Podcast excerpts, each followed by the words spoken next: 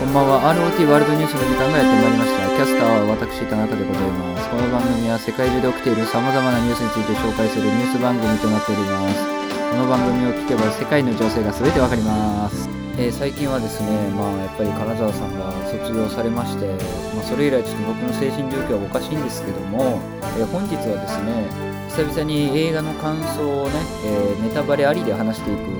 ニュースをやっていきたいと思います。えっと、全部洋画ですね。はい。えー、今回、えー、感想を言うのはですね、えー、最後の決闘裁判、エターナルズ、レッドノーティス、チックチックブーン、マリグナント、ミラベルと魔法だらけの家、ディア・エヴァン・ハンセン、あと、まあ、リスペクトですね。はい。ということで、お聴きください。最後の決闘裁判。こちらはリドリー・スコット監督ですね。さあ、リドリー・スコットですけども、年明けにはですね、ハウス・オブ・グッチっていう、まあ、映画も公開されてですね、もうすごい元気なおじいちゃんなんですけども、もう本当にリドリー・スコットはすごいなと、この最後の決闘最後を見て思いましたね。これはもう今年ベスト5には絶対入る、もうすごい傑作でしたね。で、今からまあネタバレありで感想を言っていきたいと思うんですけど、これ12月1日からですね、ディズニープラスで配信されますので、えー、まあぜひね、見てほしいなと思いますね。で、まあ、まず何が面白かったっていうのを、まあ、3点ほどにまとめていきたいんですけど、まず1つ目がですね、えー、これ、甲冑バトルですね。この中世が舞台になってるんですけども、あの、まあ、甲冑を着てるわけですよ。騎士ですから。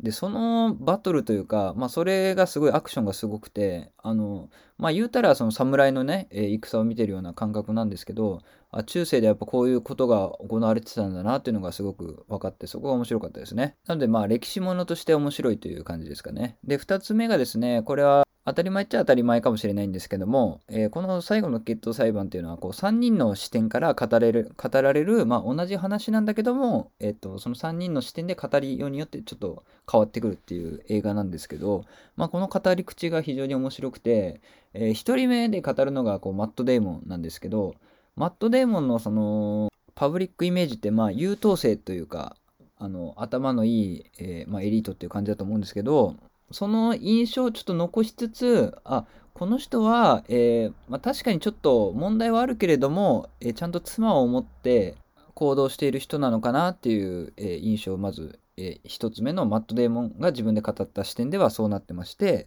で2つ目が、えアダム・ドライバーですね。あのカイロ・レンですけどアダム・ドライバーの視点から語られる、え同じことなんですけど,、まあ、この出来事っていうのがそのえー、マット・デイモンの奥さんがレイプされたっていう事件について話すんですけど、まあ、これもこれであ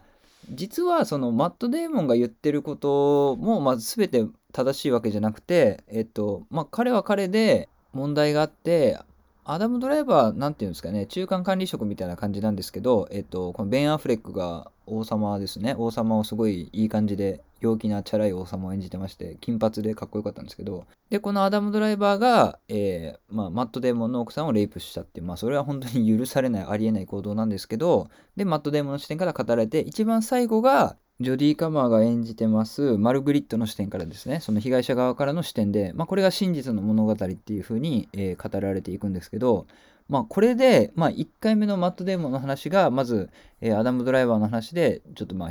印象が変わってでさらにこのマルグリットの視点でその最初2つ語られてた物語ももう何を言ってるんだというか本当にそこもまた印象が変わるというか、えー、ただ都合のいいようにしか言ってなかったというかその男の勝手な都合で言ってたっていうことが分かるんですね。で、まあ、ここの3人の語り口の違いっていうことこそが、まあ、この映画の肝だと思うんで、そこはぜひ見て確認していただきたいんですけど、ここはまあネタバレ部分でですね、えー、このまあ全て3人が語り終わった後に、えー、いわゆるその決闘裁判ですね、このタイトルにある通り、まあ、当時はその決中世ではその決闘して、まあ、どっちがまあ悪い、いい悪いというか罪があるかないかっていうのを、で、その決闘で勝ち負けっていうのはその神が決めてることなんで、なのでまあ決闘で決めましょうっていうことなんですけど、これで、えー、マット・デーモンと、えー、アダム・ドライバーがあの決闘するんですね。で、この2人が戦うんですけど、まあネタバレも何もまあ歴史的な史実を元にしてるやつなんで、まあネタバレってほどでもないんですけど、マット・デーモンとアダム・ドライバーが戦った結果、マット・デーモンが勝つんですね。ただ、これもその、まあ圧倒的に勝つというよりは、えっ、と結構、なんていうんですかね、どっちが勝ってもおかしくなかったぐらいの、えバランスで描かれるんですけど、えっと、ここがまさに肝で、えマット・デーモンが勝った瞬間、その、見てる観客とか、まあ、王様がいるわけですよ。それがすごい熱狂するわけですね。あの、マット・デーモンが勝ったということで。でも、ここが本当にホラーというか、ここから本当に、この映画の、まあ、なんていうんですかね、本当に真に傑作たる部分だなと思ったんですけど、もう木の上からも見てる人たちがいて、そこのショットとか怖いんですけど、あのー言ったらですね、このマルグリットの、えー、被害を受けた事件っていうのは本当に全てこうエンターテインメントと化されてしまって、で、これ、あのマット・デーモンが勝ったから喜んだというよりは、まあ、どっちが勝っても、えっと、同じことになってたけですよ。で、もし仮にマット・デーモン側が負けてたら、マルグリットはもう嘘をついた、はしたない女として、まあ、処刑されますし、マット・デーモンももちろんそうですし、で、これが簡単に逆転しますよっていうのもあるし、この熱狂している観客っていうのは、その映画館で、あ、この最後の決闘裁判見てて、その甲冑の合戦とか面白いなって見てた観客にも重なるし、で、結局このマルグリットは、本当に、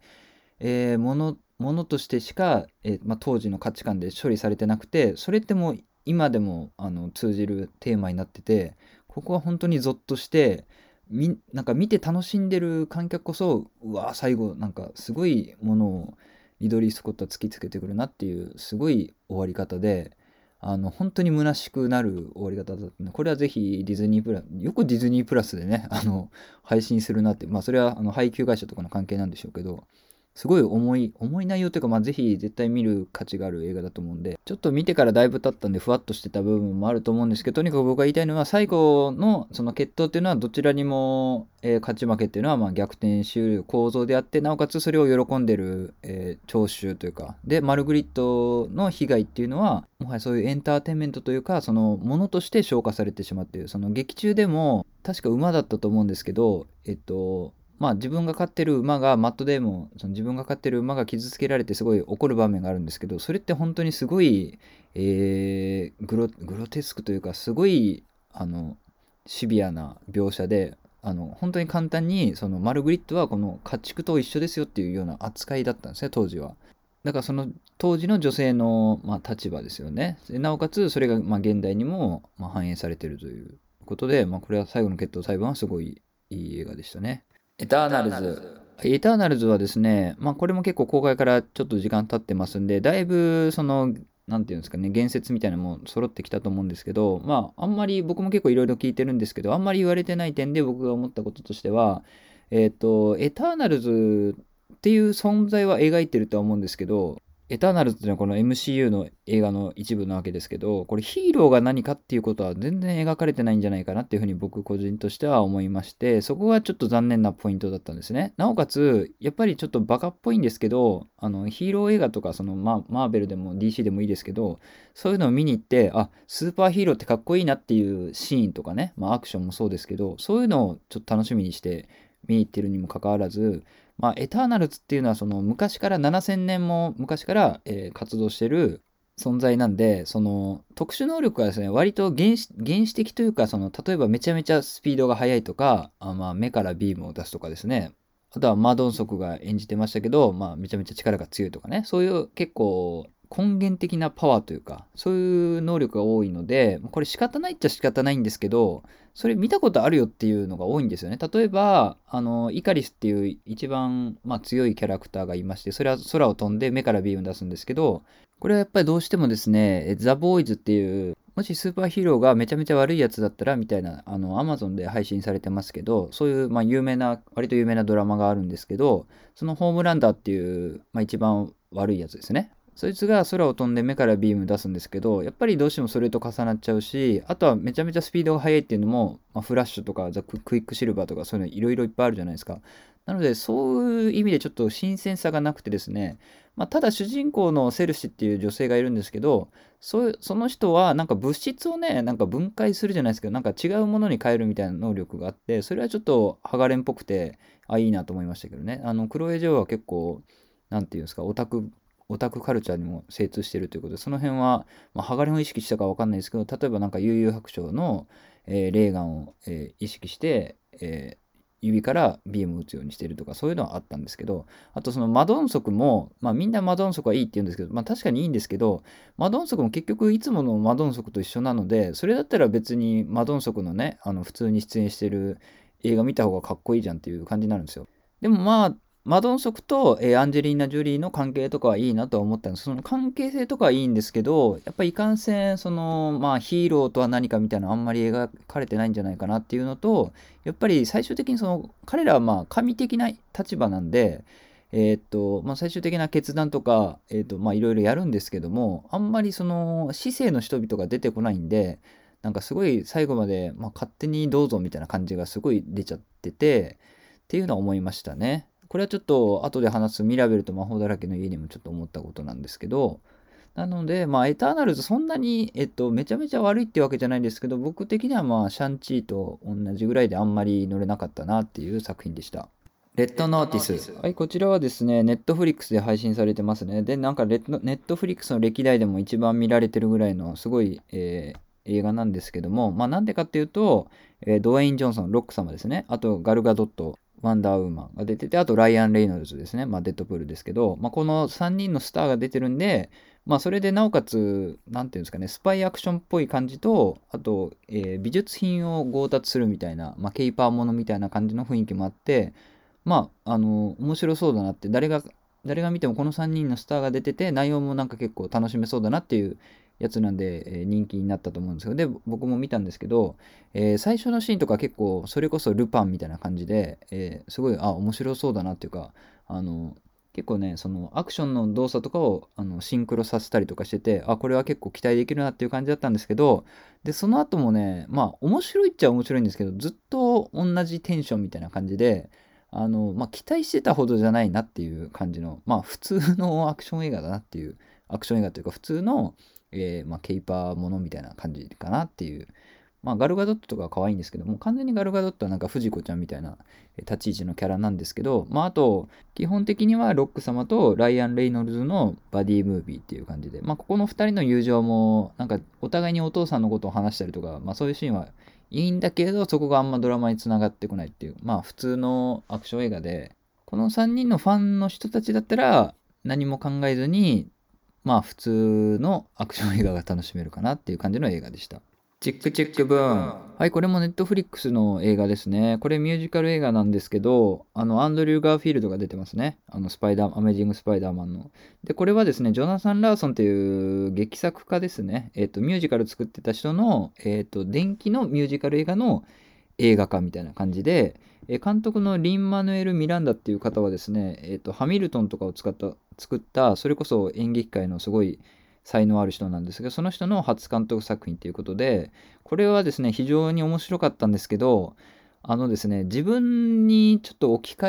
えがすごい例えばその映画とか見ててああいつは俺だとかそういう思う瞬間ってたくさんあると思うんですけどもうかんなんかシンクロ率がすごくてですね、えー、面白かったんだけど、ちょっと自分に近すぎて引いてみちゃったみたいな感じのところありますね。まあ、あの、それぐらい面白い映画だったんですけど、どういう話かっていうと、このジョナサン・ラーソンは30歳をあと1週間ぐらいで迎えるっていう立場で、でも今まで自分はそのミュージカルで成功した試しがないと。でもずっと成功したいと思ってるんだけど、もうすぐ30歳になっちゃうっていうすごい焦りがあるんですよ。それがまあ、チックチックブンってその爆弾が、どんどん次元爆弾が近づいていく様子を表してるんですけど、で、30歳までには絶対売れたいと。で、今作ってるやつは、そのちょうど30歳ぐらいに発表会があって、えそれを作るまでの話なんですけど、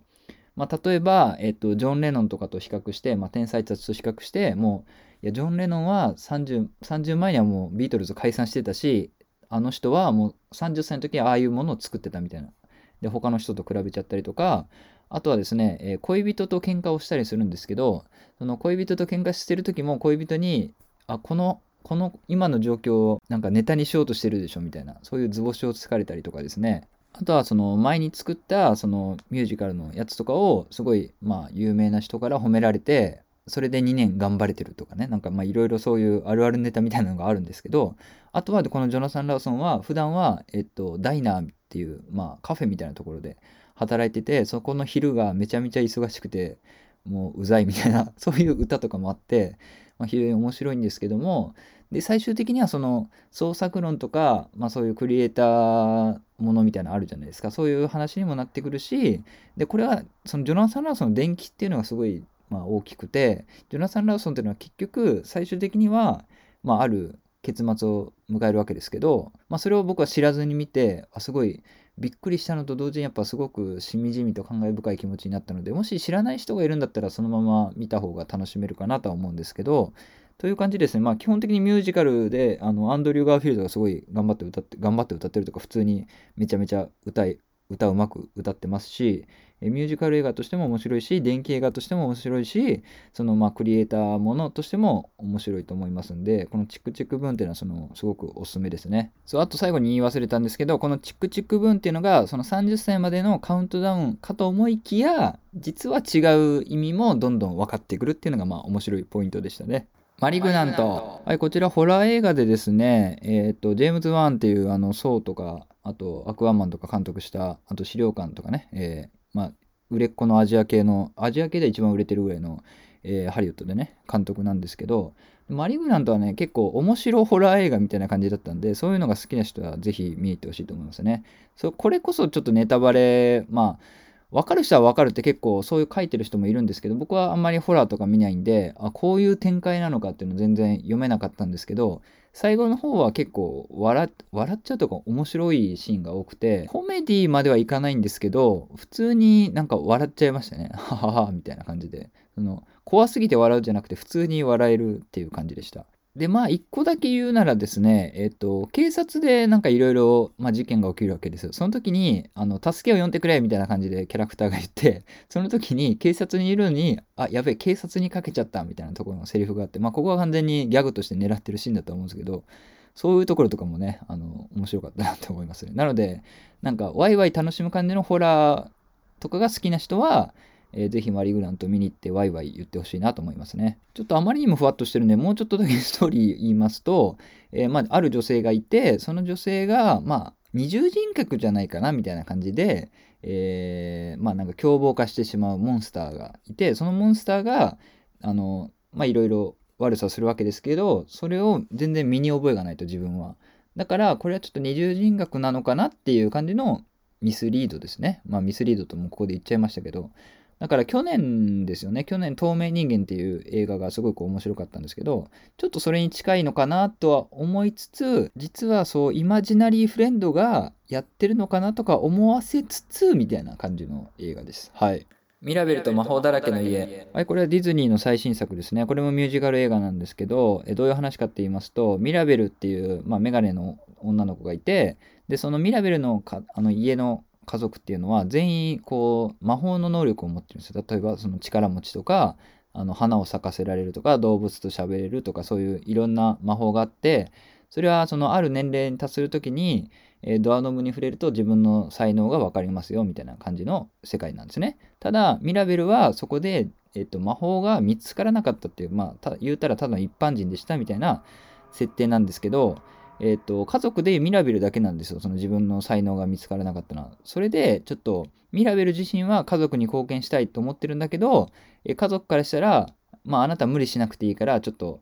おとなしくしててね、みたいな感じの扱いをずっと受けてるっていう。で、その家が壊されそうになりますよっていうのを、えー、まあ、ミュージカルでどんどん見せていくんですけど、これ監督がですね、えっと、バイロン・ハワードっていう人が監督をやってまして、でこの人の過去作っていうのが、えっと、ラプンツェルとズートピアっていうね、このディズニーの中でも相当面白い部類の、えー、監督を、監督作をやってる人なんで、まあ、それはミラベルも面白いだろうっていう話ですよね。なので、見終わった直後は、あの、近年のディズニーで言ったら、それこそ、ズートピア以来ぐらいの、これはかなりよくできた映画だなとは思ったんですが、あともう一人、えっと、ジャレット・ブッシュっていう人が共同監督なんですけど、思ったんですが、まあ、よくよく考えてみると、なんか最後の終わり方がちょっと納得いかない描写が多くて、このミラベルが住んでる村っていうのが、まあ、その、まあ、ディズニー、いわゆるディズニープリンスものってその王国とかになってるわけですけど、別にミラベルの家はそうでもない感じで、まあ、その才能を使って人々を助けてるっていう描写はあるんですけど、で言ったらミラベルっていうのはその一般人側の人ですよね。その何にも持ってない村の人たち側の視点なんだけどその人たちのその人たちとの交流がほぼ描かれずに、えー、まあ、最終的にこの家をまあ当たり前ですけど壊れた家建て直すっていう展開になるんですけどまあ言っちゃえばなんかその特権階級がまあ自分たちの家族の問題で悩んでてまあちょっといい気なもんだなみたいな感じのえー、ちょっとエリートっぽい話にも見えなくもないなっていうちょっとそこは引っかかりましたね。なんか最終的にその村の人たちも一緒になんか私たちも手伝いますよって言って、えー、あの家の再建をね手伝ってくれるんですけどなんかちょっとうーんいい話すぎないかなっていうのはまあディズニーなんでそれ当たり前なんですけどただこの、まあ、ミラベルの成長物語というかいやミラベルはもうそのあなたあなたはあなた自身でいるだけで価値があるんですよっていう、まあ、すごくまっとうだし、素晴らしいメッセージですよね。そういうことが分かるための演出っていうのは本当に素晴らしくて、まあ、そこは感動的なんですけど、ちょっとこのミラベルの家っていうのがどうなのっていうふうには思いましたね。その、はい。もう今はすごく格差があれですからね。はい。で、それで言ったらですね、ちょっとパラサイトっぽいシーンもあったりして、まあでも面白いっちゃ面白いんで、ぜひ気になる方はね、えー、ミラベルと魔法だらけの家、ぜひ見ていただきたいなというふうに思います。ディア・エヴァン・ハンセン。はい、これもなんとミュージカル映画ですね。これもともとブロードウェイの、えー、戯曲を映画化して、で、スティーブン・チョボスキーっていう監督が、えー、監督なんですけど、この方はですね、えー、ウォールフラワーとか、あとワンダー君は太陽とかを監督してる人で、あの作風とかすごい好きな監督で、で、今回のディア・エヴァン・ハンセンも基本的にはいい話だなとは思うんですけど、ちょっとですね、なんかいろいろ問題点がある、それこそあるんじゃないかなっていう感じの内容で、まあ、これは予告でも一応匂わされてはいるんですけど、まあ、ある登場人物が、まあ、死んでしまうんですね。その登場人物が死んでしまってからの、えー、話なんですけど、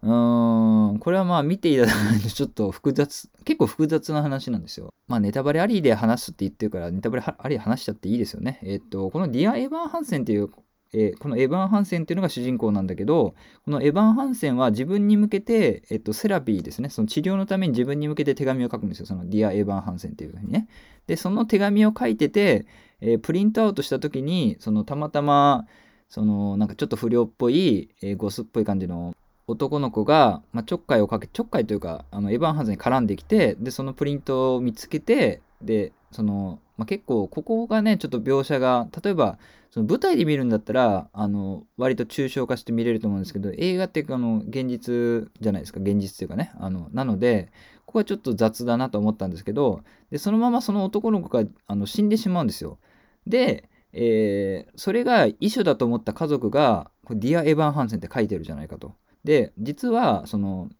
私たちは知らなかったけどエヴァン・ハンセン君はうちの息子と親友だったんでしょっていう感じの展開になっていくんですよ。でいや違いますよって言う最初は言うんだけど、まあ、それだとご両親が悲しんでしまうので、まあ、そこから嘘を重ねていくっていう話なんですね。だから最初の設定からして結構無理があるっちゃ無理がある話でここをちょっと丁寧にやってああるかもしれないって思わせてくれたらいいんですけどここはちょっと雑だな入り方が雑だなってまず思ったのが1点とその後の展開もいろいろそこは映画で見てほしいんですけど結局僕が思ったのはこの亡くなった男の子に対してなんか誰一人なんか思いを寄せてる人は結局その最後までいなかったんじゃないのかなっていう印象を受けましたね。で、それは多分その作り手の人たちも分かってて、最終的なバランスっていうのは割とシビ、あの、事実だけ見るとシビアめな終わり方になってて、まあそこは多分分かっててやってるとは思うんだけど、思うし、あの、まあ簡単に言うとこのメッセージっていうのは、えっと、あなた一人じゃないので困ったら、えっと、みんなで助け合いましょうっていう、まあ、そのメッセージ自体はとても素晴らしいものだと思うんですけど、えー、そこに、それが言いたいがためにちょっと、かなり雑、雑というか、いろいろ引っかかるところがあるなっていう映画が、リア・エヴァン・ハンセンでしたね。リスペクター。はい、これはですね、アレサ・フランクリンっていう、まあ、アメリカ人だったら知らない人はいないゴスペル歌手ですね。あのキング・オブ・ソウルって言われてる人ですけど、えー、その人の電気映画なんですけど、えー、アレサ・フランクリンのことをですね、アメリカ人は多分知ってると思うんで、これぐらいの描き方でもわかると思うんですけど、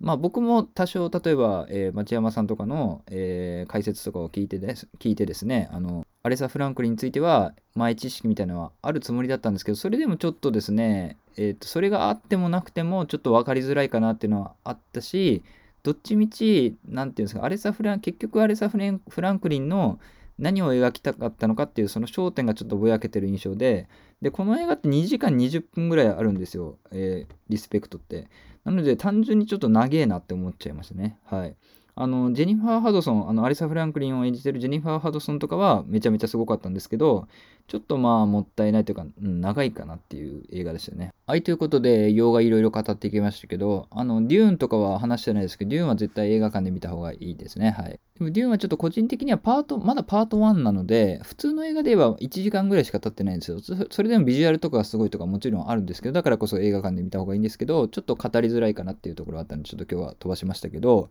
まあ、他にもいろいろ見てますけどね。はい。ということで、この番組は皆様からのお便りをお待ちしております。宛先は rotworldnews.gmail.com です。rot ワールドニュース .gmail.com までお便りお待ちしております。この ROT ワールドニュースはですね、Amazon Music、Apple Podcast、Spotify、YouTube などいろんなところで聞けますので、それぞれでそれぞれの、えー、聞きやすい環境でですね、何かしらししていただけると大変嬉しいです。えー、次回はいよいよハロプロ会やりますよ。たけし監督招いてですね、えー、アンジュルムの笠原桃野さんの卒業コンサートと、ジュースジュースの金沢智子さんの卒業コンサートについて語りますので、ぜひお聴きください。それでは明日も頑張りマナカン